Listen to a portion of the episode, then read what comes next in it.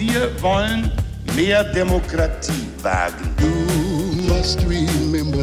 Scheitert der Euro, scheitert Europa. Der Stichtag.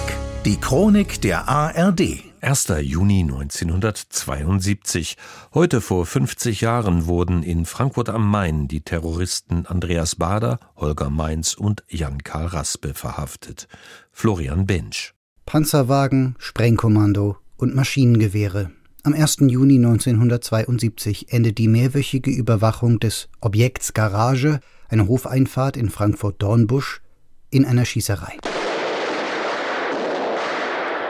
Nach dreistündiger Verhandlung, Kugelhagel und Tränengaseinsatz werden die drei in der Garage verschanzten RAF-Terroristen Andreas Bader, Holger Mainz und Jan-Karl Raspe festgenommen. Werfen Sie die Pistolen in den Hof und kommen Sie heraus.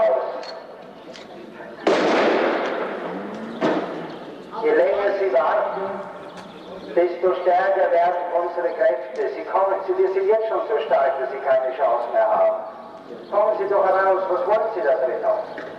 Ein anonymer Brief hatte die Frankfurter Polizei und das Bundeskriminalamt darauf aufmerksam gemacht, dass die drei Männer für den 2. Juni, den Todestag des Berliner Studenten Benno Ohnesorg, Anschläge mit Sprengstoff in der Frankfurter Innenstadt planten.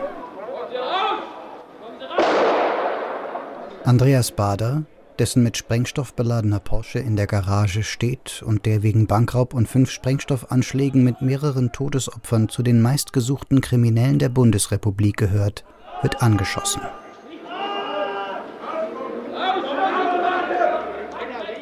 Mainz und Raspe ergeben sich. Ein blutender und bewusstloser Andreas Bader wird auf einer Trage aus der Hofeinfahrt geführt. Direkt um die Ecke ist der Sendesaal des Hessischen Rundfunks, so wird die gesamte Aktion ab der ersten Sekunde zum Medienereignis. Das gesamte Gelände wurde hermetisch abgeriegelt. Schwer bewaffnete Polizeibeamte patrouillieren auf den angrenzenden Straßen.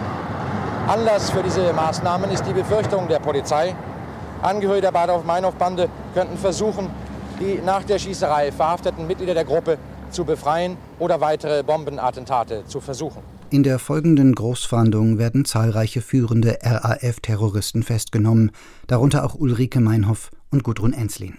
Ausgelöst durch die Bombenanschläge und Drohungen der letzten Zeit ist die Polizei nun also offenbar an den harten Kern der Bader-Meinhof-Gruppe vorgedrungen.